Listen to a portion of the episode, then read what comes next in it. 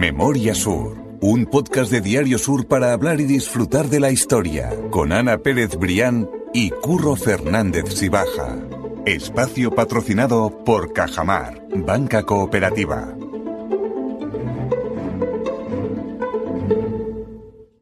Hola Ana, ¿qué tal? Hola Curro, buenos días. Estamos en el episodio 84 y volvemos a estar con el patrocinio de Cajamar, por supuesto, como, como siempre lo agradecemos. 84, yo es que voy avanzando Curro y no me lo creo, ¿eh? Eh, yo tengo ganas de llegar a los 100, pero por decirlo, porque es como redondo, ¿verdad? Como que nos da, nos da cierto poder, me Sí, gusta. sí, sí. Eso me gusta a mí. Hombre, nos hemos convertido, de- desde el punto de vista de nuestro grupo, desde nuestro grupo de comunicación que pertenecemos a Vocento, somos uno de los podcasts más longevos y más veteranos. Así que fíjate esto que empezó casi como una broma, si se me permite una la probatura. Palabra entre comillas, entre todas las comillas del mundo, pues fíjate ya lo que llevamos. Oye, pero eh, yo estoy muy contento, estoy satisfecho. Sí, sí, sí. Sigamos- Lo que no sé, Curro, es cuando vamos a hacer los 100. ¿Nos coincide con el segundo aniversario? Eh, un poquito después, creo que es en noviembre. Bueno, desde aquí ya aviso que haremos algo importante. Así que todos nuestros seguidores que estén pendientes, que ya daremos las pautas para participar o bien en el 100, en Eso el es. capítulo 100, o bien en el segundo aniversario, que yo creo que ambas fechas lo, lo merecen. Sí, sí, aparte va a haber poca diferencia entre uno y otro. Creo que el aniversario es en octubre y los 100 en noviembre aproximadamente y seguro que algo haremos. Y además queremos verles las caras porque recibimos muchos mensajes, mucho apoyo, eh, que realmente este podcast gusta a nosotros los primeros. Y bueno, yo creo que es buen momento para desvirtualizarnos, ¿no? Como se dice esa palabra y hacer algo especial. Y ya toca, ya toca también. Ahora donde estamos es en el final de la segunda temporada, que nos queda un poquito de episodio. Vamos a hacer ese parón como ya eh, os contaremos más adelante en agosto. Pero antes tenemos que contar algunas historias muy chulas como esta, que es una historia reciente que tú habías contado hace poquito en el periódico, la habías escrito, como siempre vinculada a las notas del podcast, y que a mí me gustó mucho porque yo personalmente no conocía el personaje. Pues mira, yo lo conocí hace unos pocos años. Eh, estamos hablando de María Manuela Kirkpatrick. Tenía muchísimas ganas de escribir de ella. Lo que pasa que, bueno, al final por una cosa u otra lo vas dejando. Y hace, pues sí, tú lo has dicho, recientemente dije, venga, me voy a meter ya a fondo en su, en su vida porque siempre teníamos la, o un poco yo siempre habré escuchado que esta mujer pues, había sido la madre de eh, la emperatriz de Francia y de la duquesa de Alba, ¿no? Entonces a mí me pareció algo absolutamente fascinante la, la- la personalidad de esta mujer malagueña, nacida en Postigo de Abade, frente a la catedral, bueno, pues que había conseguido, y se me va a permitir la expresión, porque ahora vamos a ir a fondo en el, en el podcast, colocar Totalmente, a sus sí, dos sí. hijas pues, con dos de los hombres pues, más eh, poderosos de, de la época, ¿no? Entonces, bueno, pues ya te digo, esta historia tiene un mes, la escribí hace un mes, y me consta que gustó porque durante todo el fin de semana estuvo eh, como lo, lo más leído de, de Diario Sur, ¿no? Entonces, bueno, eh, es lo que hemos comentado mucho, esa energía que, que recibimos y que realmente, pues cada artículo de historia, cada pequeña investigación, pues es muy, es muy seguida y a mí particularmente tengo que decir que me ha conquistado absolutamente la historia de Manu- María Manuela Kirkpatrick. Es que tiene una historia muy chula que vamos a contar y yo invito a la gente a que se ponga cómodo, porque el de hoy es un podcast de esto de mesa de camilla que decimos tú y yo. Totalmente. Que no es la mejor época para la Es mesa como de yo, camilla. yo muchas veces lo digo, cuando hice el del clan de la Alameda, cuando, cuando lo vendí en la Eso. reunión de cuando yo anuncio mis temas de historia y tal, digo, voy a hacer el Sálvame Eso. del siglo XIX. Bueno, pues hoy vamos a hacer otra especie de Sálvame, pero no con un montón de familias, sino con una eh, señora que realmente... que da para- Bueno, bueno. Da para... Muchas veces, eh, yo lo digo, si todo este tipo de personajes hubieran vivido en la, en la Málaga de hoy, en la España de hoy, tendrían sus series de Netflix. No, no, seguro 100% porque son historias muy Pues chulas. María Manuela, serie de Netflix, y pero por ahora capítulo de podcast. Ese capítulo de Memoria Sur, el 84, y lo que vamos a contar y a, a cotillar un poco en el buen sentido y hablar de esos amores y desamores de, de una familia que, como tú dices, merece una serie, para contar la vida de Manuela Kirkpatrick.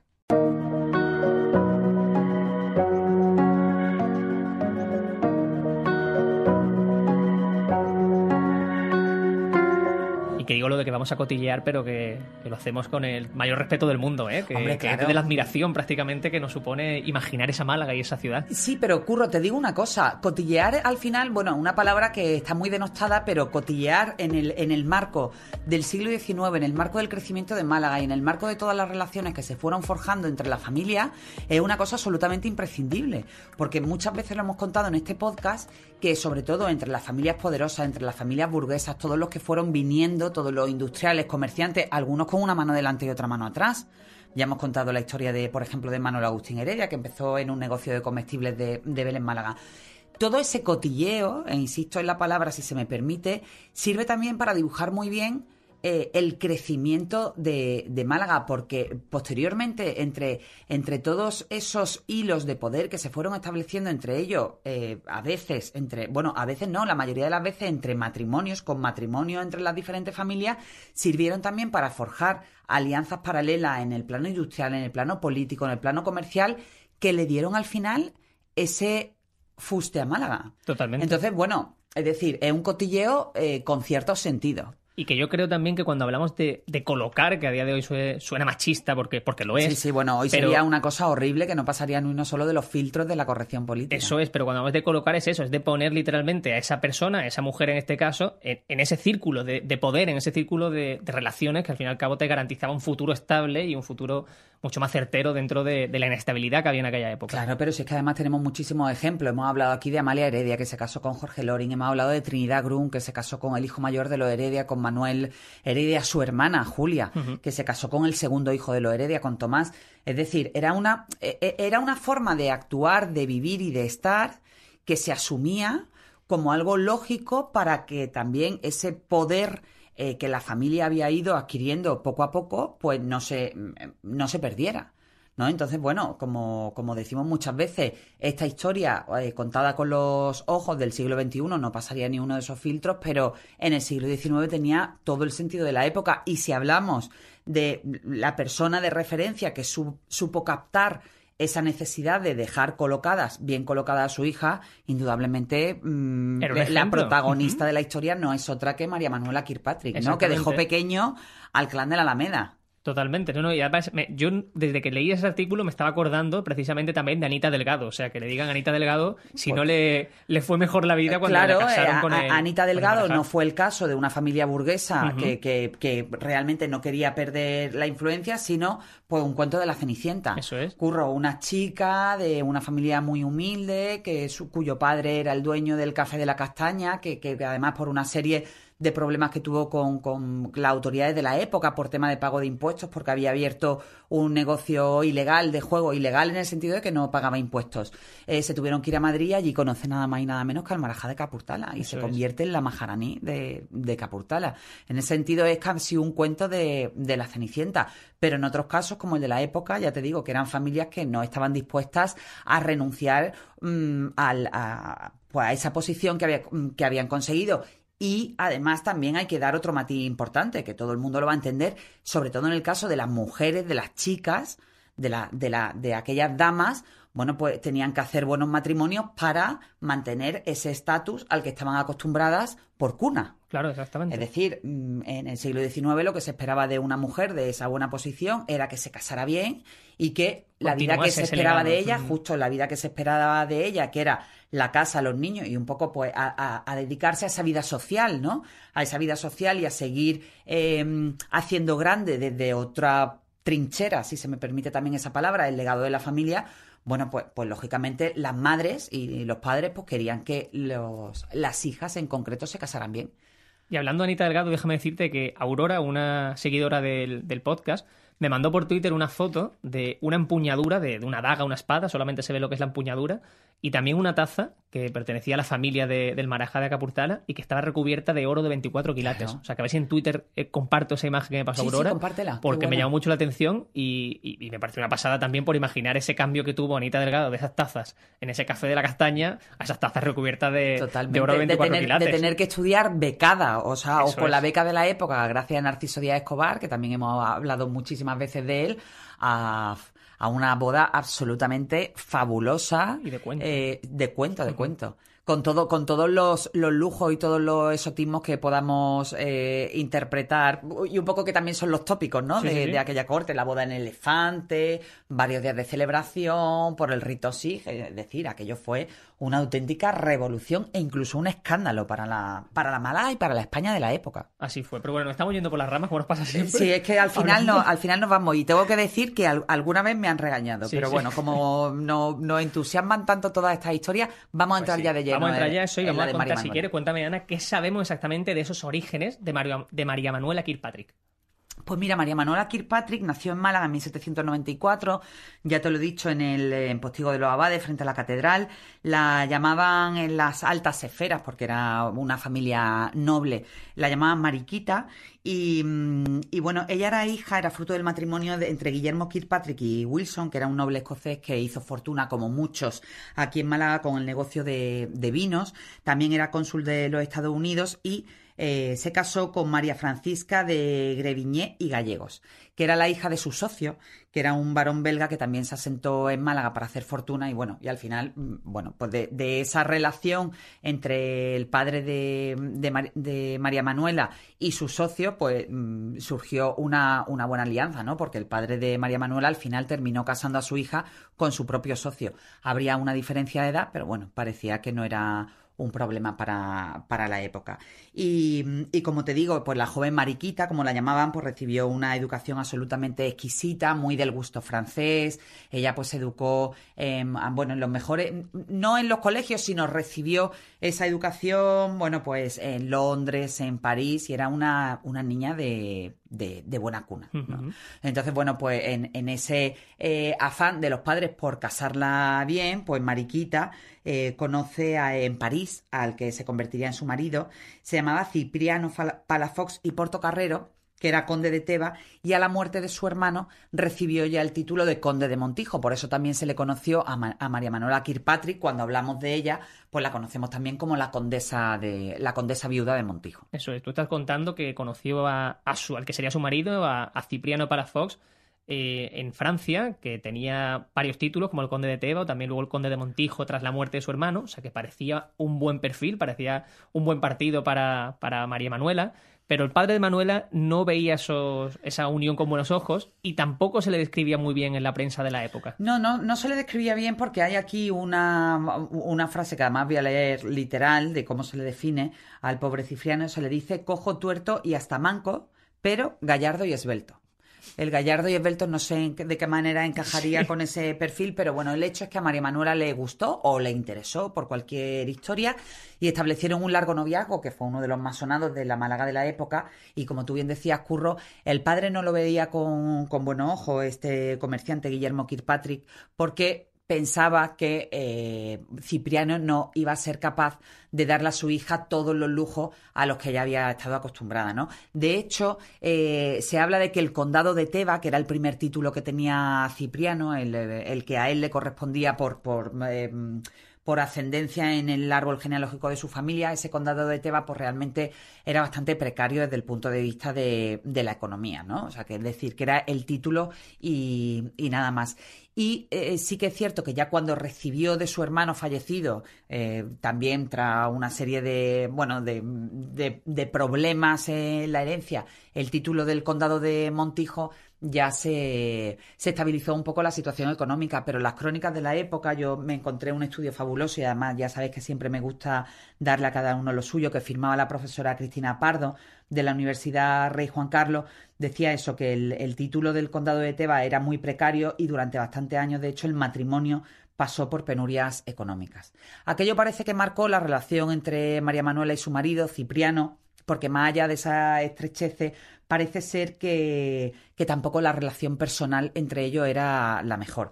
Si a eso le une inestabilidad económica, que tampoco ellos se llevaban fenomenal, y la inestabilidad política de la época, uh -huh. porque hay que recordar que Cipriano eh, estuvo exiliado durante unos años por el compromiso que tenía con. estuvo exiliado en Francia, que es donde conoce a María Manuela, por su compromiso eh, con el gobierno de Francia o con, con, con la corte francesa frente a la Fernando VII. Entonces, bueno, aquello marcó también la relación del matrimonio y el hecho es que 22 años después de casarse en el Sagrario, la pareja se, se separó, eh, tomó eh, eh, camino separado. Lógicamente no se separó de manera formal, pero bueno, aquello ya se dio por finiquitado y María Manuela pues decide volcarse por completo en la educación de sus dos hijas, de María Francisca, la que familiarmente se llamaba Paca, y de Eugenia. Ahí estamos hablando ya de una María Manuela Kirkpatrick, que era condesa de Teba, era condesa de Montijo, y que tenía eh, una preocupación ya por conseguir lo mejor para sus hijas o incluso lo mejor para sí misma, como decimos, que aunque se separó, al fin y al cabo parecía que aguantó ese matrimonio durante tanto tiempo por la posición que podía ocupar o que podía dar a sus propias hijas. Sí, claro, al final se, se aguantaba. Ella, de todas maneras, antes de esa separación o de manera paralela, ella consiguió, eh, bueno, iba, iba a decir introducirse en los círculos, no continuar Claro. con esa vida que había tenido desde la cuna, de estar presente en los mejores círculos sociales, culturales. Era una mujer también profundamente culta, es decir, no era, eh, era una mujer que estaba bien posicionada. Y entonces, un poco con, esa, con ese bagaje, con esa mochila, va introduciendo también de manera paralela a sus hijas Paca y Eugenia en esos círculos donde ella había crecido. Las crónicas de la época también hablan de un hijo, de un hijo que se llamaba Francisco, un hijo varón, que sin embargo murió, murió joven.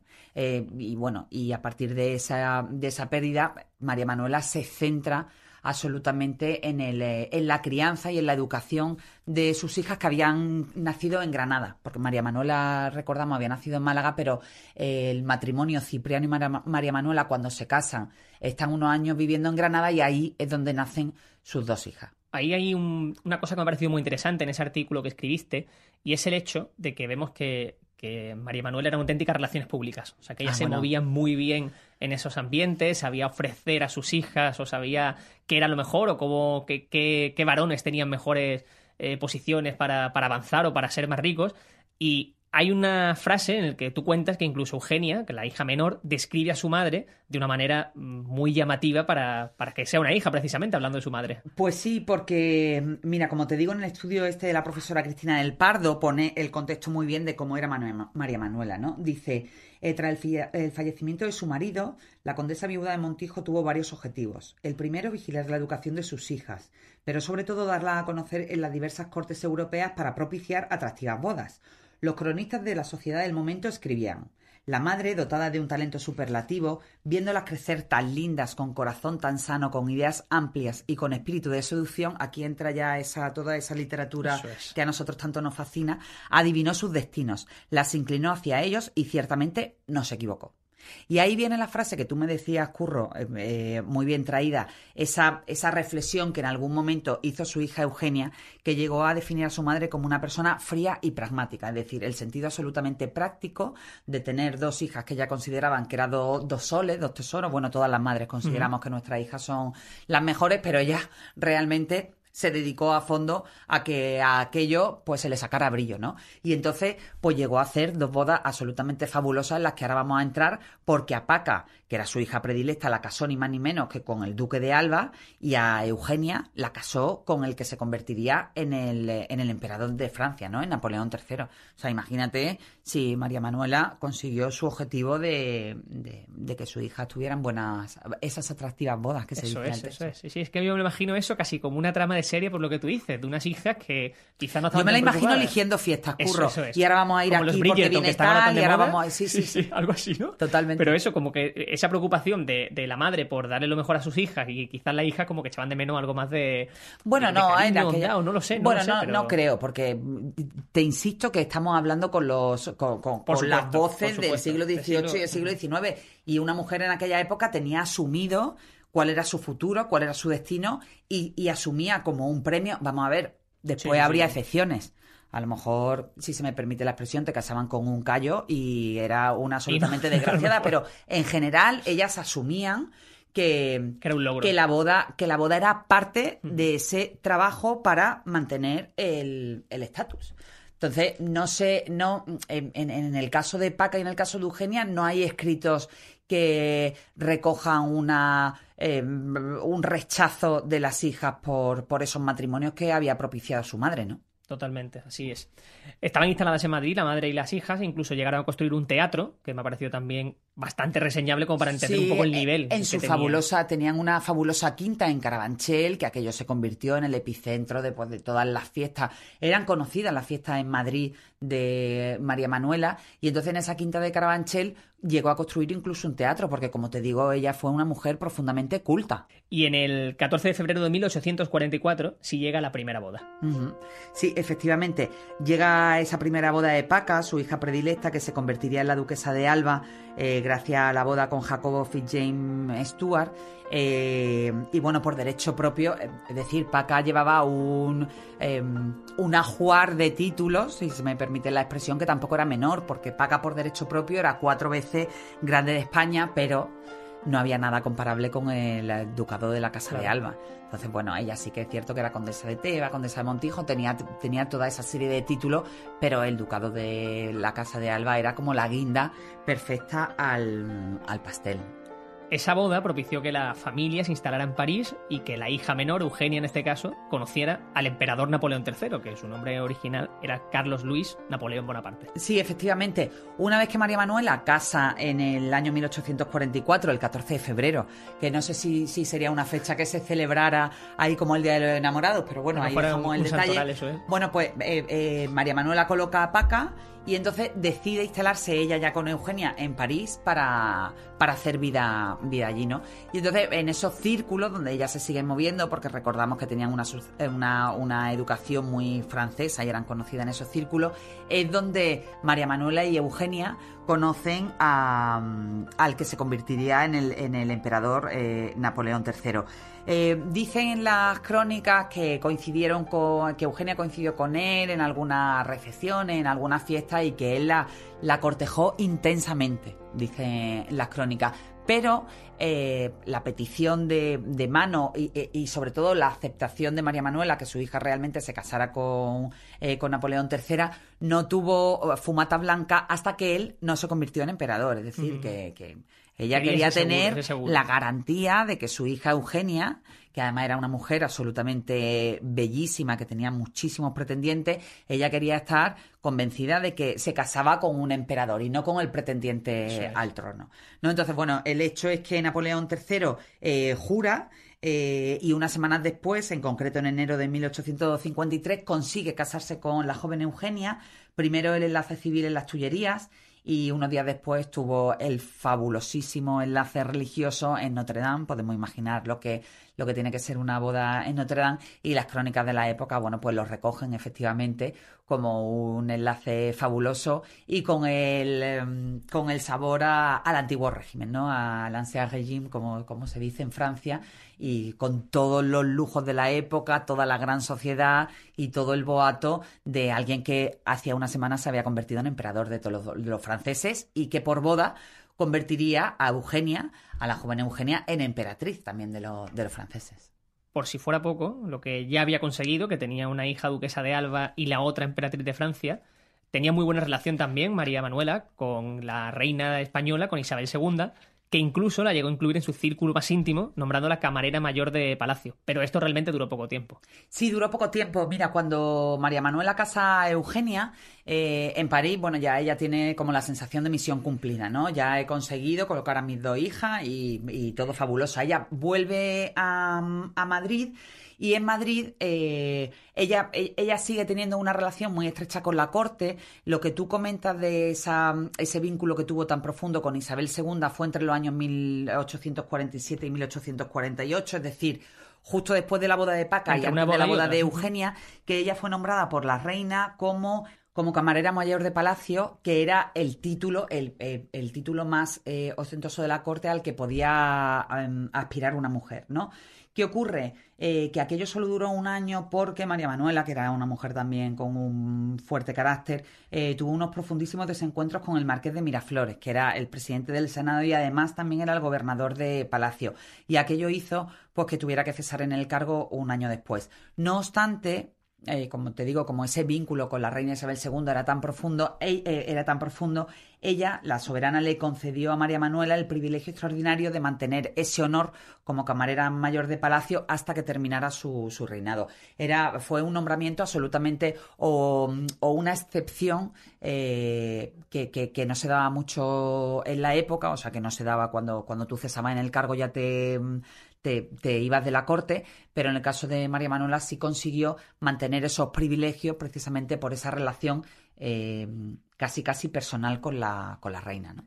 Déjame subrayar algo, Ana, y es que estoy pensando que eh, hablamos de que estuvo una relación muy cercana con la reina Isabel II, hija de Fernando VII, que en su día fue el motivo por el que el marido de María Manuela se tuvo, que exiliar, en a Francia. Exactamente. O sea que para que veamos un poco el nivel o la facilidad que tenía María Manuela para moverse en esos sí, altos, eso, eh, Cipriano por su por su cercanía con Francia se tuvo que exiliar en París mientras Fernando VII estaba aquí en el poder. Bueno, después recordamos que esa etapa absolutista, eh, bueno, pues termina con, con, Isabel II, posteriormente con la regencia de María Cristina. Bueno, hemos hablado aquí de, de, ese tiempo histórico que permite, entre otras ocasiones, y hago un brevísimo eh, paréntesis, permite, entre otras cosas, que Torrijos y sus hombres sean trasladados desde el cementerio de San Miguel, que habían sido fusilados por Fernando VII, una vez que el reinado de Fernando VII termina y entre la, eh, empieza la, la época liberal, no es cuando ellos pueden ser trasladados a la Plaza de la Merced.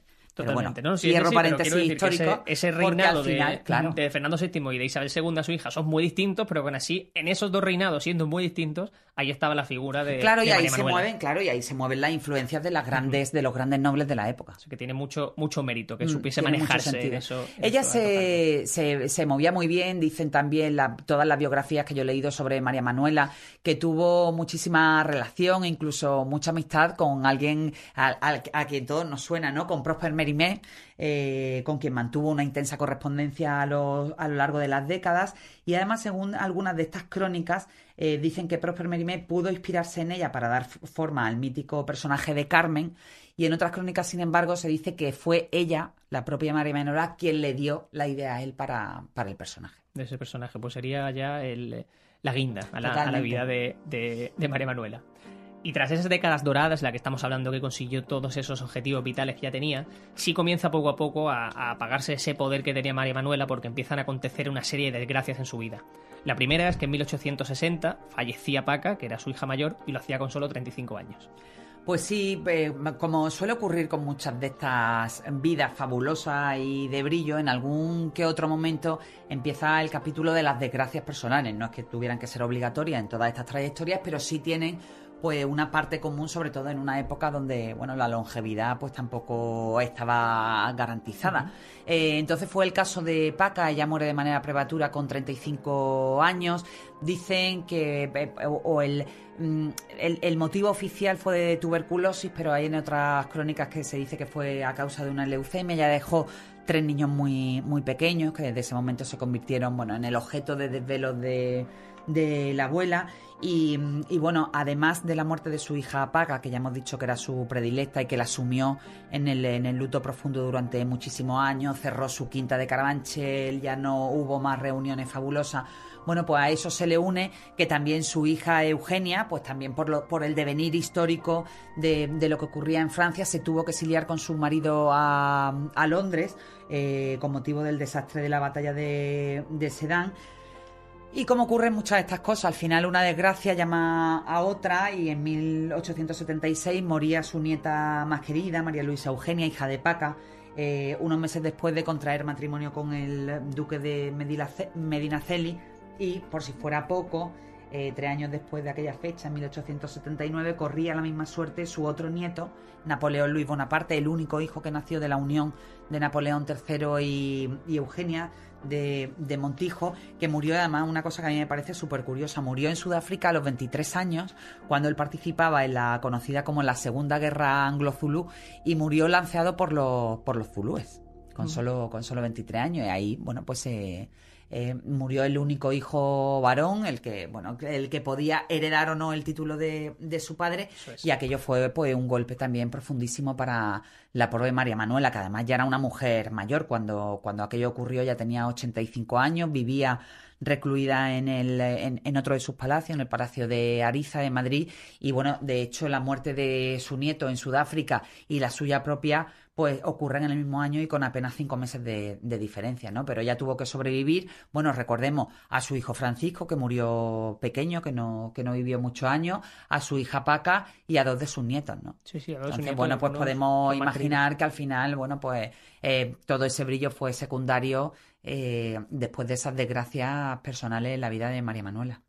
La vida precisamente de María Manuela, o más bien la de su hija María Eugenia, es recordada por los maestros León y Quiroga en una copla que me encantaría poder poner, pero ya sabemos que con los derechos de autor No y tal en el podcast no nos podemos arriesgar, a ver si, si no podemos escuchar el capítulo entero. si por no, poner que la gente música. desde aquí animamos que eso, que se vayan a YouTube y que, y que pongan la, la copla María Eugenia, que fue escrita para nada más y nada menos que para Concha Piquer, de los maestros León y, y Quiroga, y ahí se recoge muy bien la vida fabulosa de, de María Manuela y sus hijas. Yo voy a dejar el enlace a ese vídeo de YouTube en las notas del podcast por si alguien quiere escucharlo. Y aparte, en la descripción de ese propio vídeo, que lo he estado viendo, viene la letra de la canción que habla literalmente, pues eso, de, todo lo que hemos contado y de esa vida. Al final una vida de copla, curro. Totalmente, no, no sé si es muy, muy la podemos llamar como quiera, una vida de copla, una vida de sálvame, una vida de clan de la Alameda, pero bueno, yo creo que una vida fabulosa y, y una vida intensamente vivida. Y- Totalmente. Mm. Y, bien, y bien aprovechada.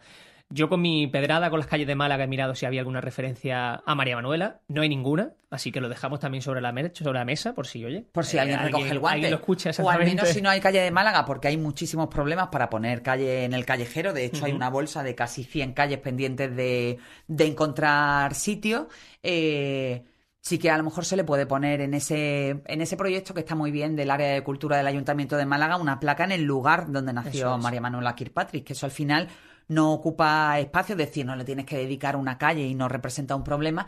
Pero yo creo que esa iniciativa de las placas está muy bien. Está muy bien porque te, te- te permite pasear eh, muy bien por esos lugares que fueron históricos y que bueno y que te hace recordar a las grandes personas de, de Málaga, ¿no? Hay ya placas en la Alameda para recordar a Luis de Unzaga. Justo iba a contar eso. que Ahí Luis sí. Gonzaga se puso hace Ahí- relativamente poco y era Sí, con el sí, con segunda Villamaya, que fue la primera placa Ujú. eh, de Porfirio en Merdú y, y bueno, la verdad es que esa iniciativa está muy bien. Se agradece, se agradece, la verdad es que sí. Pues eso, a falta de una calle, lo que sí le dejamos es un episodio para ella y para sus hijas, en recuerdo, Y una copla. y una copla exactamente, y con eso ponemos el, el broche al, al episodio 84, Ana. Muy bien, Curro, pues muchas gracias como siempre. Gracias. Memoria Sur es un podcast de Diario Sur. Escucha un nuevo episodio cada semana en iVoox, Spotify, Apple Podcast y consulta las referencias de este episodio en diariosur.es.